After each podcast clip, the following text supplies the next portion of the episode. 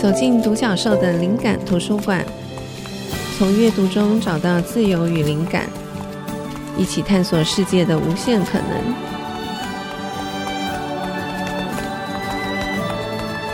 这里是 IC 之音竹科广播 FM 九七点五，欢迎大家收听独角兽的灵感图书馆，我是主持人李慧珍。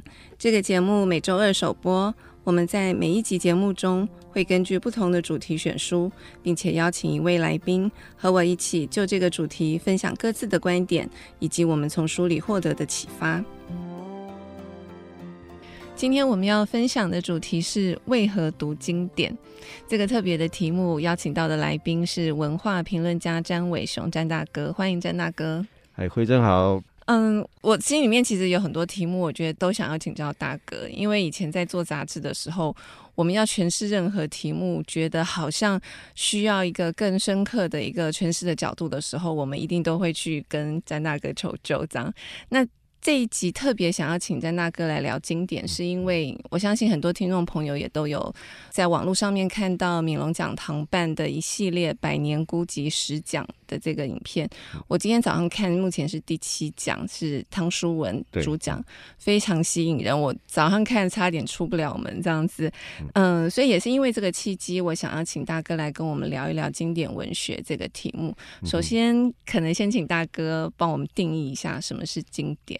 在你的想法中，嗯，我的经典定义其实很简单，它也也在我过去看的很多书里面，也跟很多作家们他们讲的经典是一样的。也就是说，叫它是一本经典，就是一本你可以不断重读的书了哈。嗯，它不管是小说也好，是诗也好，或者是散文也好，当然散文能能让你。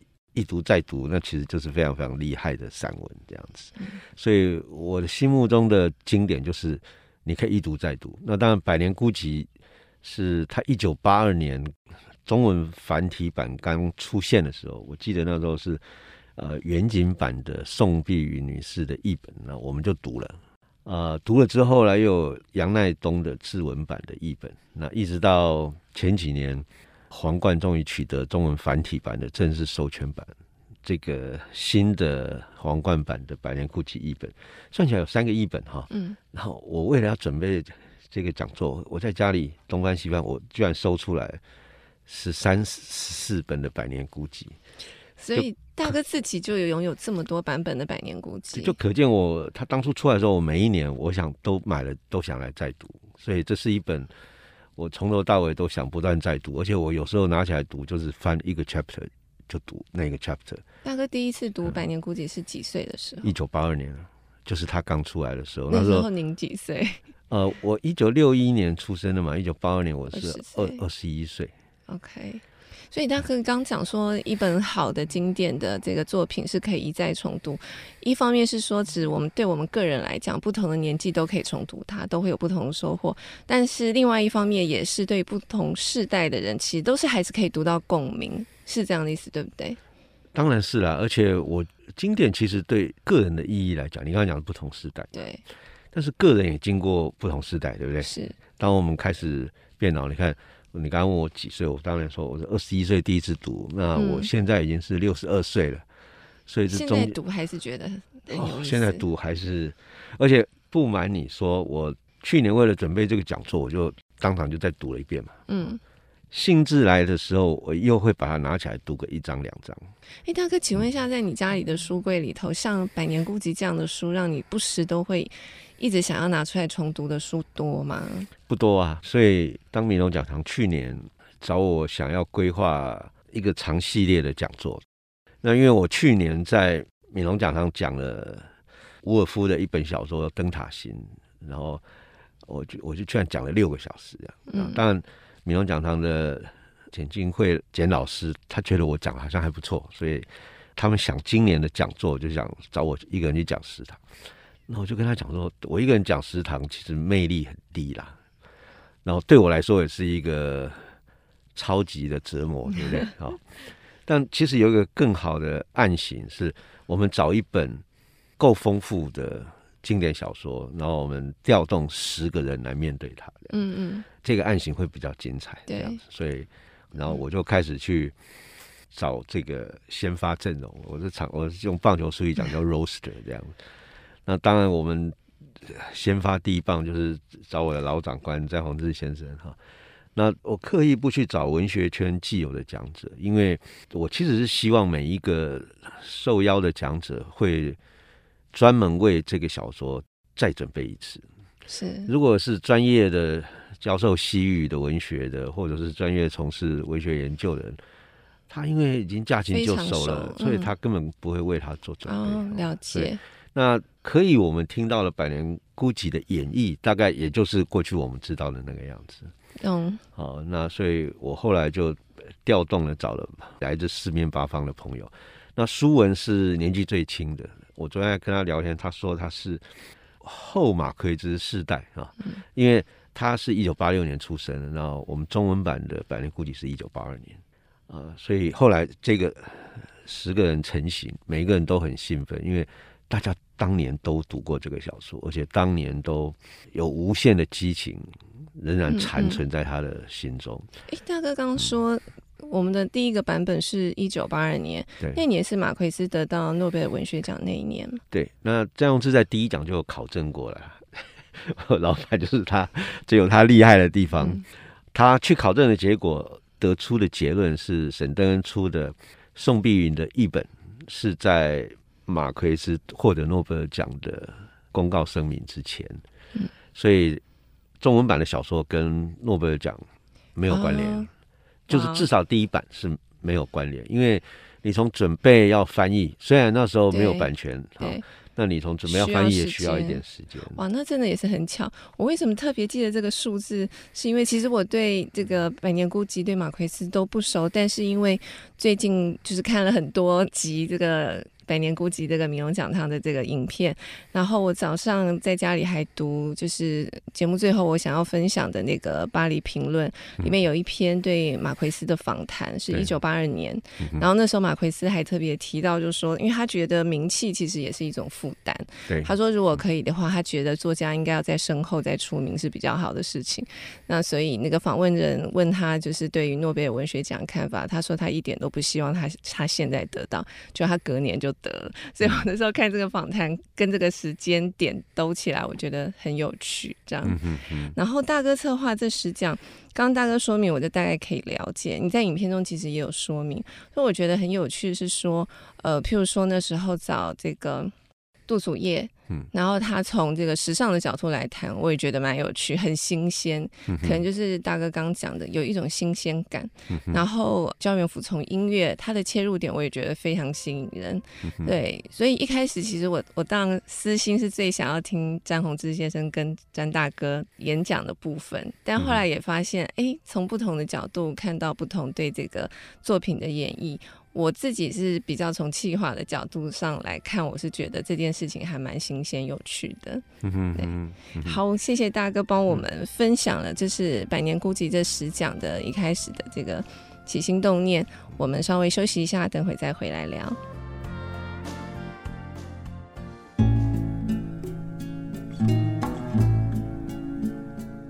欢迎回到独角兽的灵感图书馆。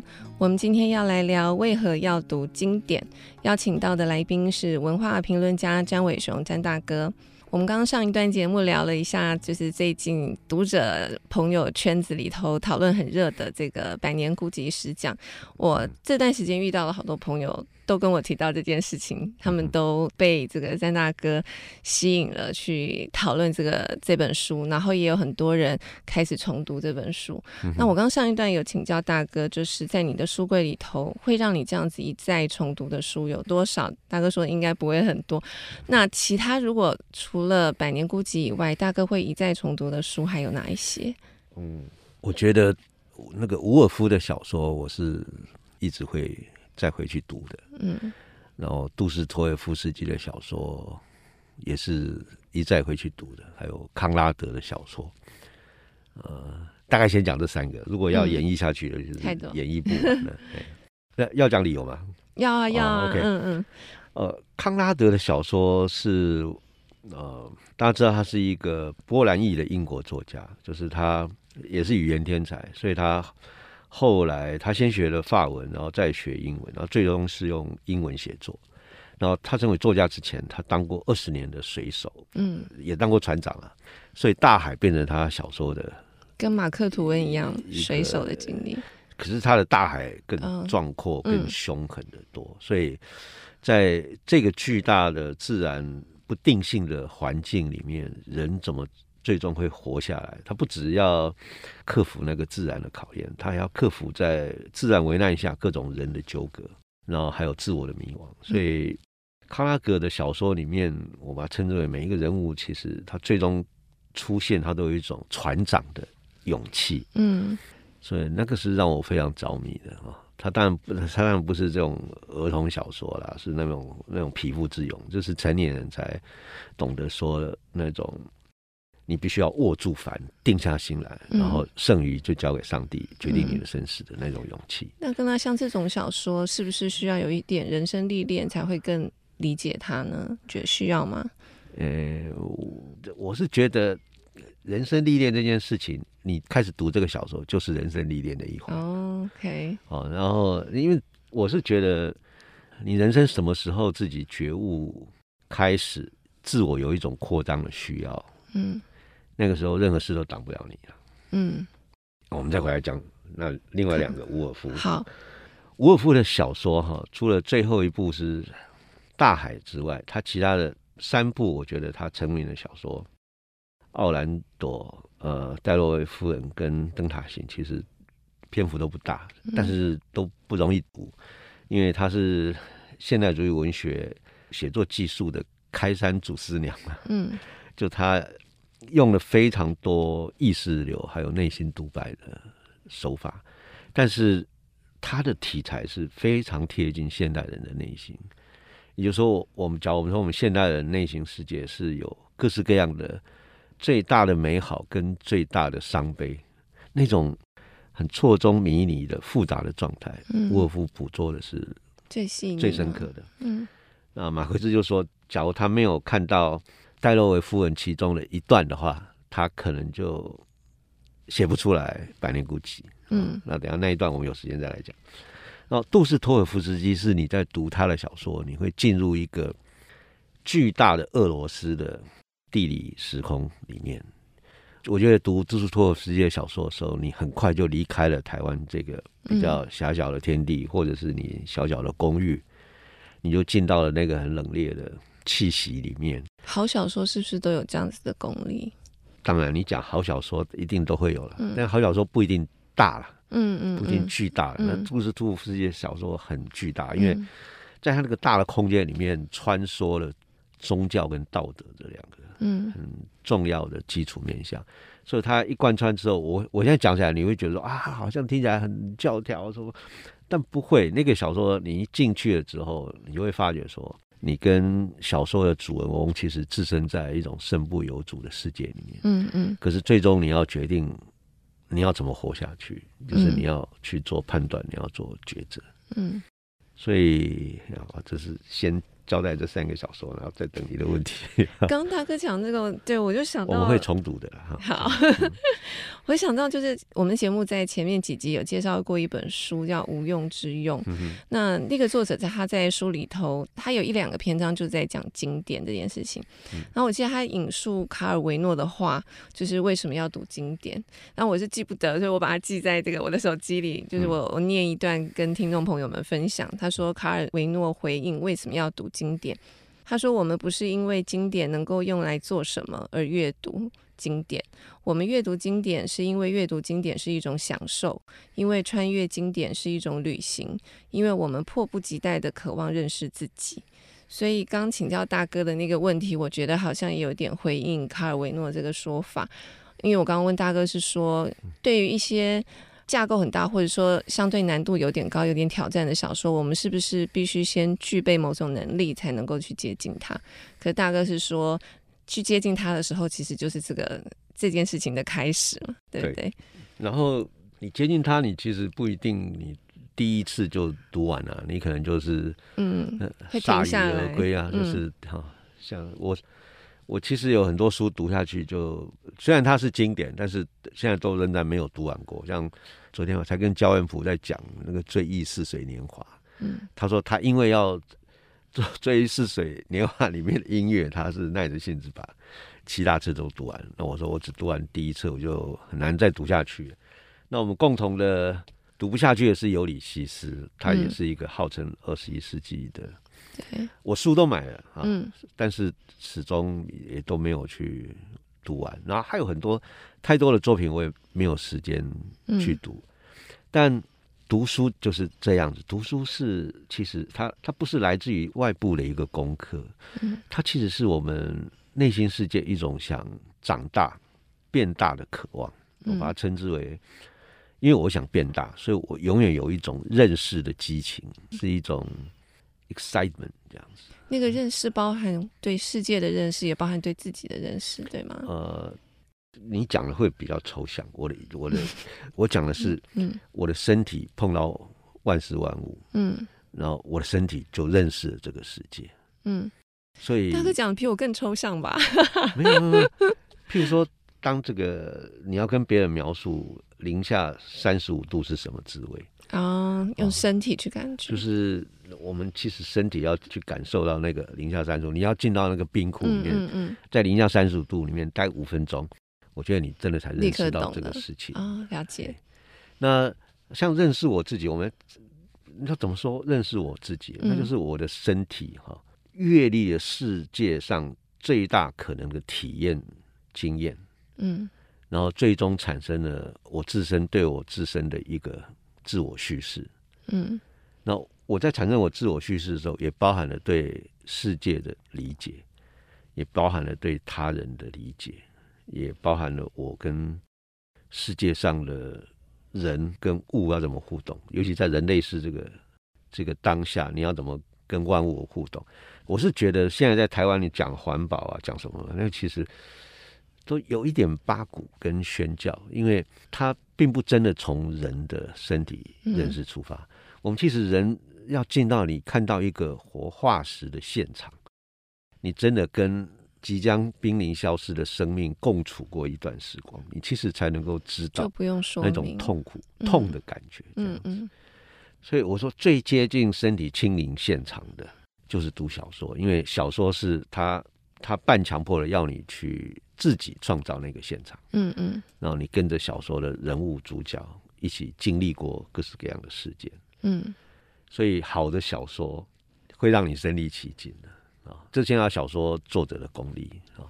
那我我觉得马奎斯是很厉害的一个小说家，然后影响他的两个祖师爷也很厉害，一个是威廉福克纳，嗯，一个是墨西哥的作家鲁佛。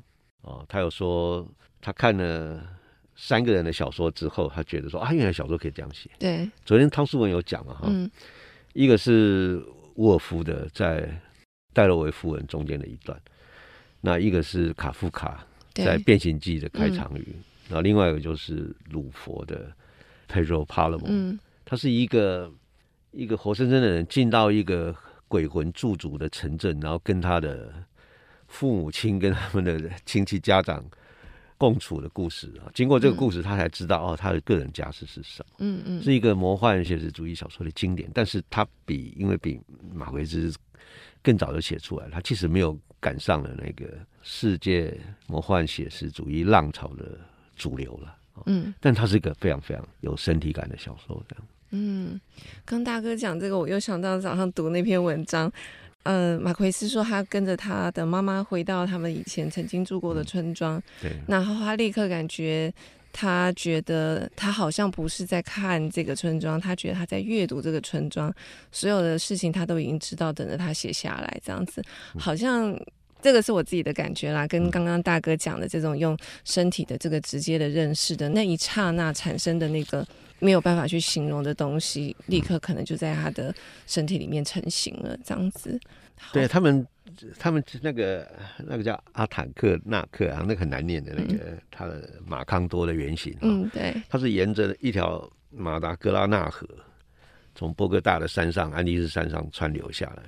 那阿塔科纳是在河流的下方了，但整条河他来来去去他说他一辈子来去过二十次，那最终他就沿着这条河写下了一九八几年的小说，嗯、叫《迷宫中的将军》。嗯，因为他描绘了那个拉丁美洲独立的国父西蒙玻利瓦哈，嗯，统一大业最终被各党派肢解了，所以他含愤要离开他的祖国出游的故事，这样，嗯。这个就是时空经验，最终帮他创作了一本他几乎没有任何写作材料所能够写出来的小说。嗯，啊，所以要怎么说呢？我说马奎斯是最大程度的实现了他作为认识的激情这样一个现代人的角色。他的写作其实你不要认为他写作是都来自于他的天赋啊。嗯，其实我也有讲过，我在初讲场里面其实有提到。你看他的书房里面，他其实他的写作是读了超级多的参考书，对，才得到了这些写作的素材。而且他之前是记者，他的这个写作、这个报道的这个经验跟身份，好像也帮助他的创作很多。我看那个访谈上面写了，所以他就说，大家说他是魔幻，但是他觉得他大部分他其实是根基于现实。写实对啊，他一直讲他自己是一个 full time 的 reporter，但是是一个 part time 的 novelist。对，他说这个身份可以帮助他不跟现实脱节。哎，他也从来没有跟现实脱节。对，但是他 他知道怎么创造一个虚构的世界，让大家可以被吸引掉进去。这样、嗯、对，没错。好，谢谢大哥。那我们稍微休息一下，等会再回来。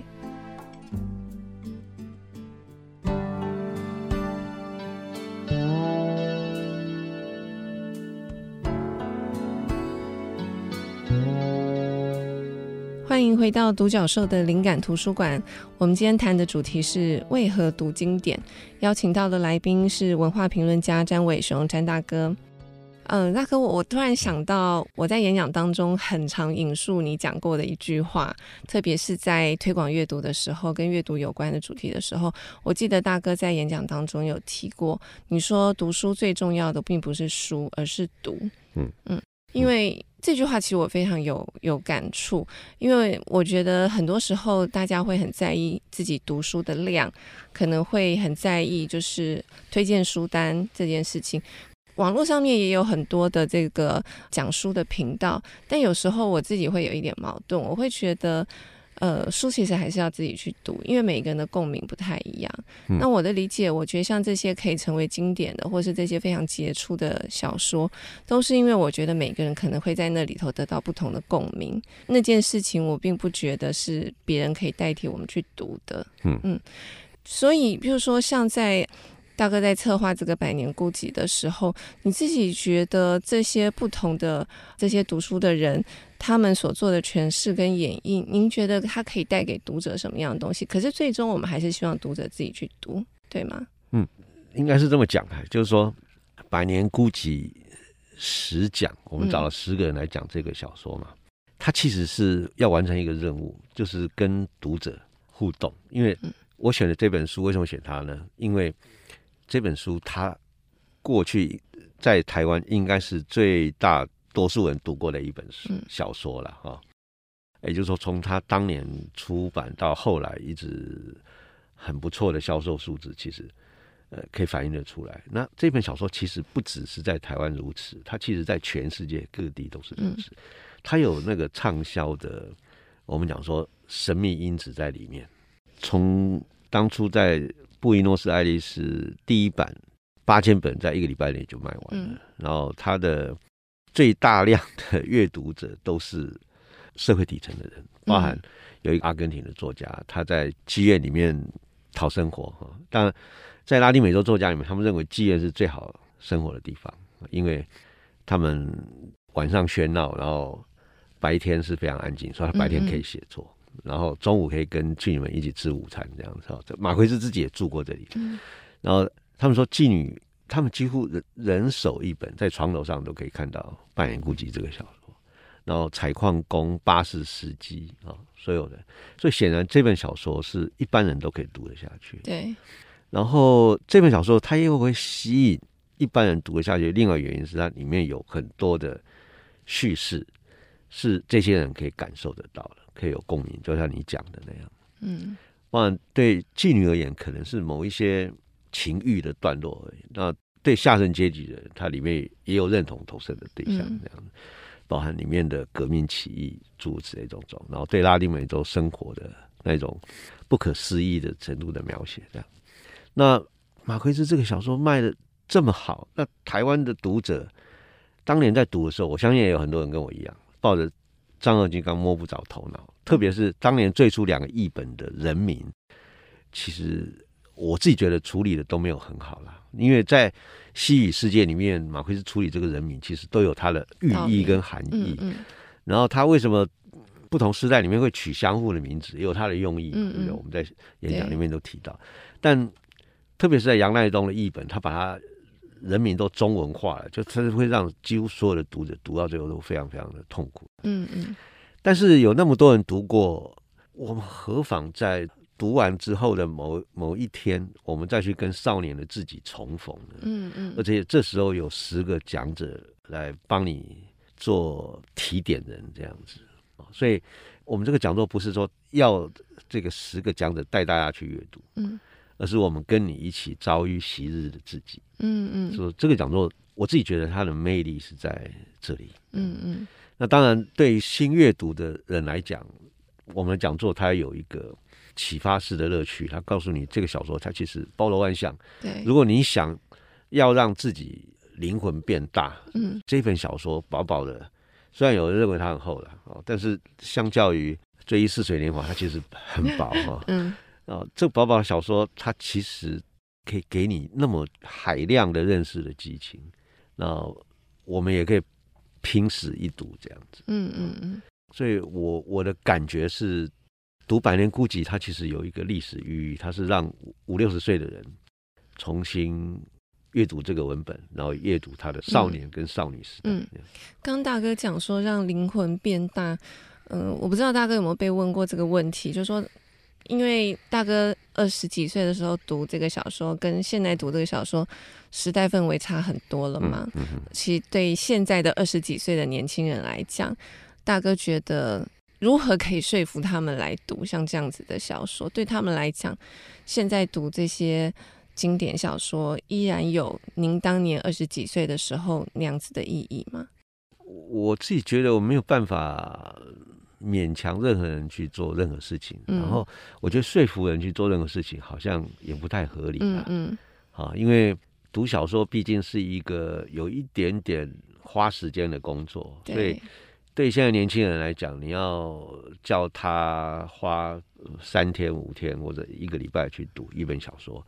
对他来说，可能就是一件非常成本巨大的事情，对，就像你刚才讲无用之用一样。嗯，那他会来讲说啊，那这个东西对我什么用？嗯，但所有的无用之用其实都有大用啦。对啊，譬如说，在我那一场里面，我讲足球嘛，对不对？嗯，足球其实它就是就是 game，就是游戏。嗯，但我们在在文化社会学里面，其实在讲 game，其实它的第一个前提就是无用的。嗯。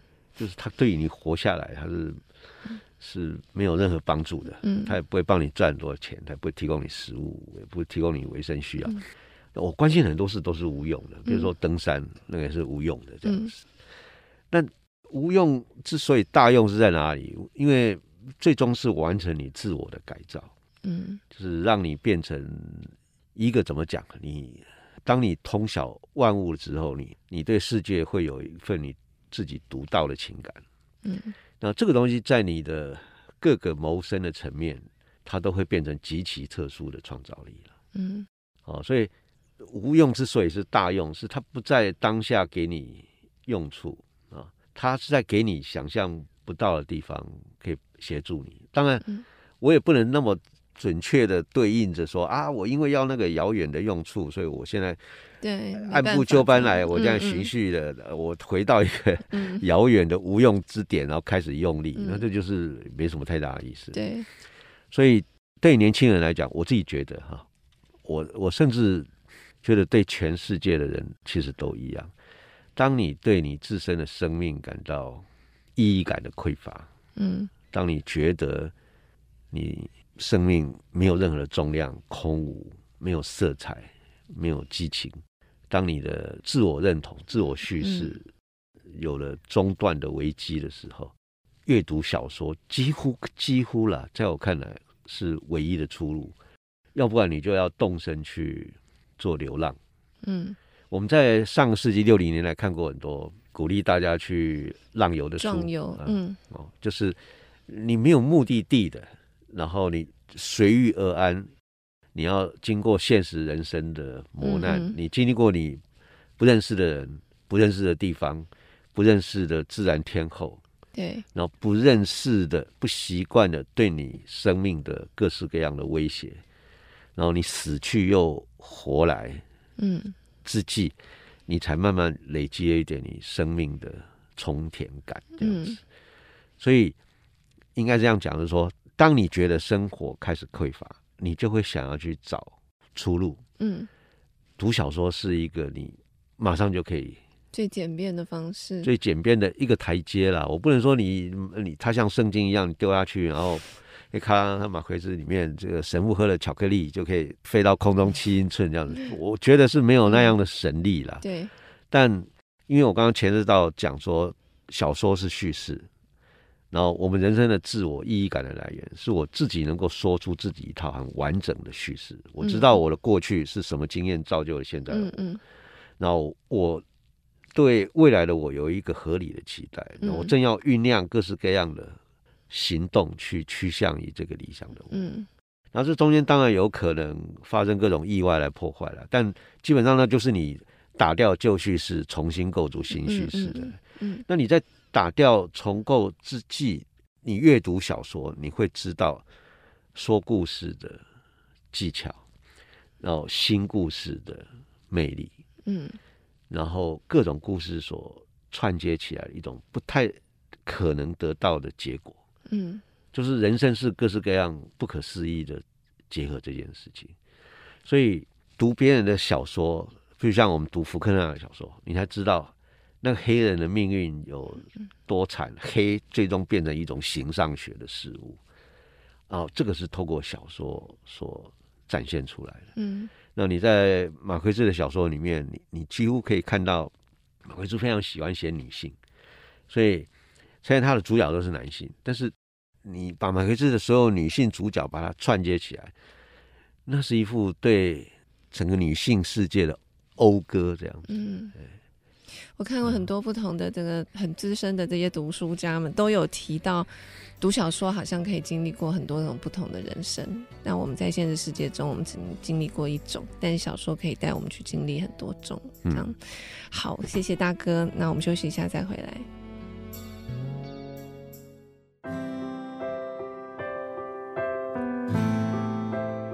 欢迎回到独角兽的灵感图书馆。我们今天谈的题目是为何读经典？邀请到的来宾是文化评论家詹伟雄，詹大哥。大哥在最后一段，我们照例要分享一些推荐书单。嗯，那我特别想要请教大哥，就是如果说今天听众朋友当中有一些比较年轻的读者，或是过往还未曾进入这些呃经典文学领域的读者，被你激起了兴趣，大哥会推荐大家哪一些书呢？嗯，这个说来困扰这样，嗯、但我。找不到理由可以说出这个书单了，啊，但我说算是门槛比较低吗？可以这样讲吗？还是诶、欸，但我说说我年轻的时候，好，呃，被哪一些经典所吸引哈，嗯，也就是说，至少我们在年轻这件事上有一些公约数这样子。Okay.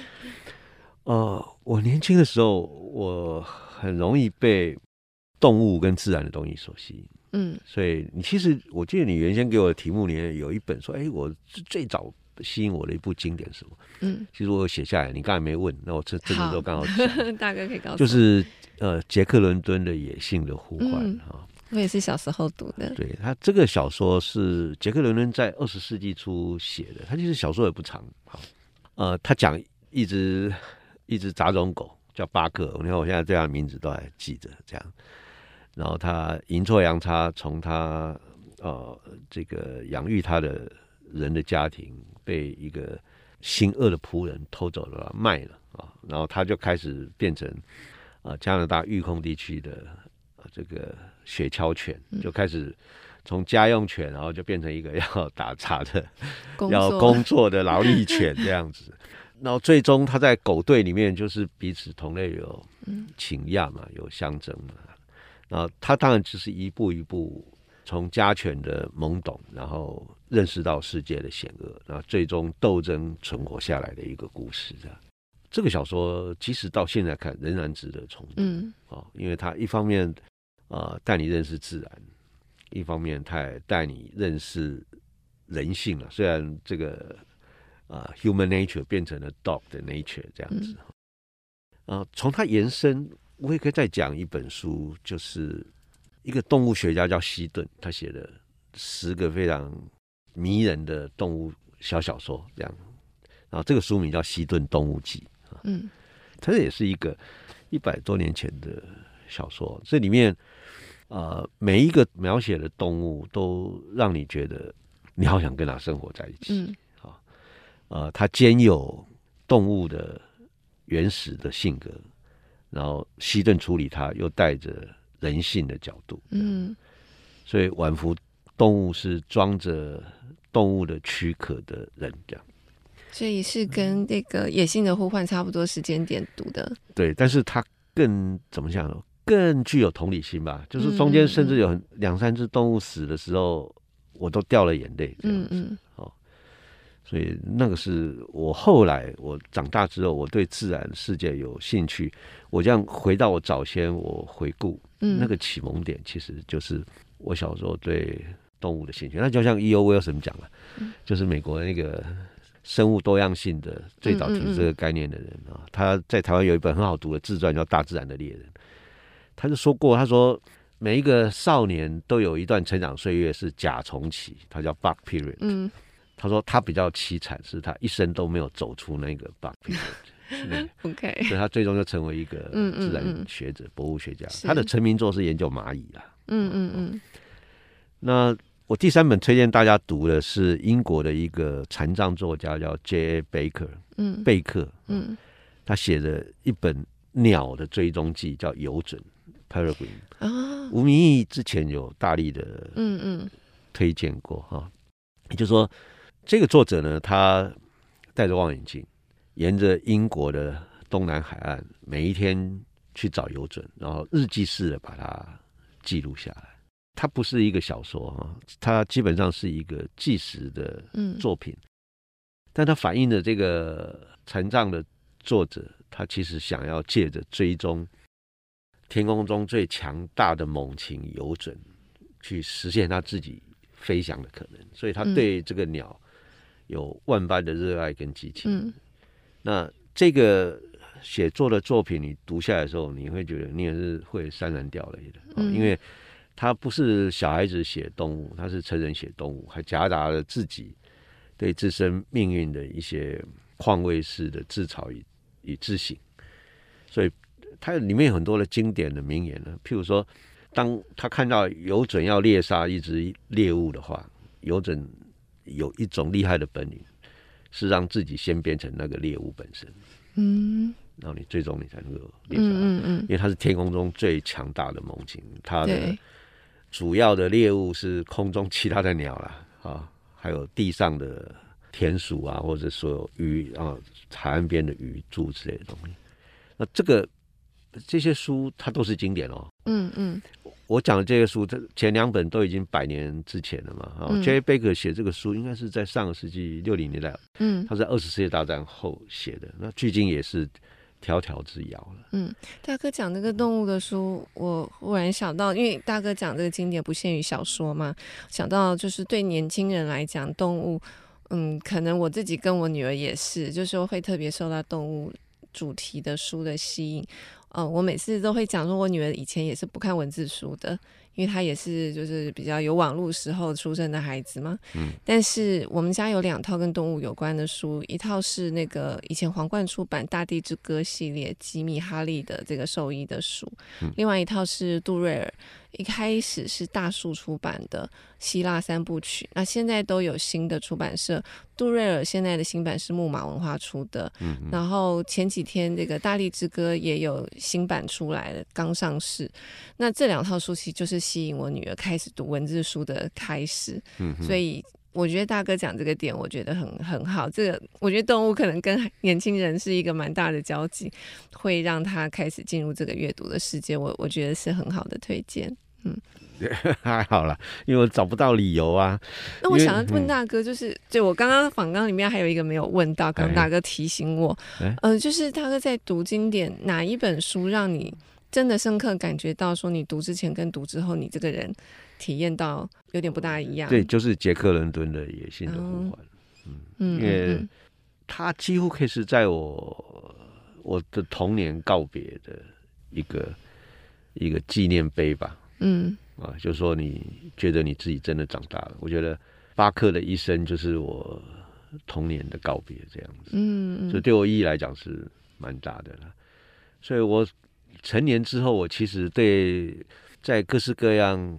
困境中奋斗的故事，我其实永远都是着迷的。这就是很、嗯、怎么说呢？这就是呃，我都很向往那种嗯，面对不可能的英雄主义。你要说嗯，你要说我有点浪漫还是什么？但我都觉得是那种搏斗这件事情，嗯、是我最感兴趣的价值。那大概大概也是后来我工作之后的。我的自我期许也是这个样子的。我记得大哥以前有聊过，就是会建议我们也偶尔要去读困难的书。我有一个这样的印象，大哥可以。我我其实觉得永远要读困难的书。嗯，好，一本你觉得读下去津津有味的书，你理解的，你很容易理解的书，嗯，其实这个书是在重复你你已经有的各式各样的想法，对不对？所以它并没有。带来任何认识的激情，嗯，它带来的是自我肯定的虚荣，嗯嗯嗯。所以你读到任何你认为好看的书，你都要有这种强烈的自我警醒。可是大哥，你年轻的时候读《野性的呼唤》，有觉得它困难吗？哎、欸，我我刚刚讲的这个准则是我们年纪我们年纪大了，然后现在我们 对，是我们、嗯、就是嗯，就是有有一些阅读的这个，所以当然对这个童年青少年这样的，我觉得他们喜欢读什么，就他们一路读上。但我觉得他们读读到最后，他也会不耐烦，也就是说他会觉得他读的东西开始重复，嗯，然后读的东西开始说教，然后读的东西开始八股。嗯，然后他会找新的东西来读，嗯，甚至像作家的语言也会是一样，嗯，所以我觉得生命，你如果进到叙事的洪流里面，生命自己就会找出路，对，他就会自己找到下一个作家，嗯嗯，嗯，所以我们每一个人其实阅读都是传记式的，嗯，biographical，就像你刚刚讲说，我们其实每一个人最终读出来的书会不一样，嗯，我现在很怕就是。推荐书，你知道吗？就是我很怕担心大家就是去读同样的书，这样子。我也不喜欢推荐书。对，我其实比较鼓励大家自己去书店找书，因为你看每个人去书店其实会遇到不一样的书。我我真的觉得阅读可能从你自己选书那一刻就开始了，这样子。可是让我觉得有时候推荐书。我觉得推荐书有趣的地方是那个推荐者的观点跟角度，啊、那件事情让我觉得很有趣。没错、啊，这个是推荐书唯一的有价值之所在。倒倒不是说要去复制他的书单来阅读这样子。好，那我讲一下我自己这边，因为我读的这个经典肯定没有大哥那么多。然后我我想到我最近的读的一本是毛姆的《月亮与六便士》。那因为之前当很早就知道这几位。厉害的作家的大名，但是我心里可能也有一点小小的畏惧，会觉得说这些大作家的书对我来讲可能会太过困难，或者说我可能还没有对他们来讲还不是一个准备好的读者。可是当我看了毛姆这本书的时候，我发现我好像太过于多虑了。其实他就是一个非常擅长说故事的作家。然后这本书让我看到比较多，除了故事情节以外，其实对于，因为他其实是在讲高跟的故事嘛。因为我一直都对于创作者、艺术家背后的那个创作过程非常感兴趣。所以那本书我自己读起来，我觉得兴味盎然。然后看到很多艺术家背后的这个毛姆对他的诠释，那件事情让我觉得很着迷。这样，然后所以我今天另外推荐两本是。刚刚有稍微提到，就是呃，《巴黎评论作家访谈录》一二集，就是国内有出版。嗯，我今早还有去网络上看一下，有些网络书店还有库存，所以听众朋友如果有兴趣，可以找来看。因为这两本书收录非常多这些呃厉害的作家的访谈，就是《巴黎评论》当年为他们做的访谈。然后我也发现，这个《巴黎评论》做的这些访谈，其实都不是只是一次性，他们通常是。大概三四次的访谈集结成一个报道这样子。那我那时候会买这两本书，是因为里面有我喜欢的作家嘛，就是米兰昆德拉跟村上春树。然后当然后来我也看到也有马奎斯，还有这个，反正总之就是非常多厉害的作家的访谈。然后我很喜欢看这种第一手的访谈，访谈就是由作家自己去讲述。他的这个日常生活跟他的创作过程，我觉得非常有趣。我印象很深，就是那时候看村上春树的这个访谈，他说他在写一部小说的时候，他跟读者是一样的，他对于结局他完全不知道会发生什么事。即便故事一开头就出现一桩谋杀案，他也不知道杀手是谁，对，一定凶手是谁，他会一直到最后，就是跟读者一起去探索这个过程，去发现这个。真相这样，我就觉得哎、欸，好有趣哦！原来他是这样子在在构思他的小说。然后早上看马奎斯，他说他就是一个很有纪律的作家。对，他说他觉得任何作家在写作的时候一定要保持绝对的清醒，他不相信。不清醒的情况下，能够写出任何一句有意义的话，这样子，我觉得哎，好有趣。我是个人非常喜欢看这个部分，所以呃，我的推荐是《巴黎评论作家访谈录》这两本，我觉得大家有兴趣可以去找来读一读。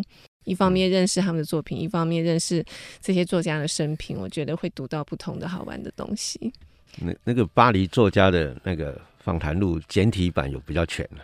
哦，真的，好，可以去找找看。我因为我他的作家访谈录我都有收集，真的好。下一次希望就是还有机会再邀大哥来谈不同的题目，包括登山这件事情。我想，嗯，对，好，今天谢谢大哥来上节目跟我们聊经典文学，还有《百年孤寂》这十讲还没有结束，还在进行。对，那。听众朋友们，真的可以上网去好好的去读一下这些影片，看看不同的引读人的角度，我觉得是很过瘾的过程。好，谢谢大哥，谢谢，谢谢，谢谢大家收听，我们下次见。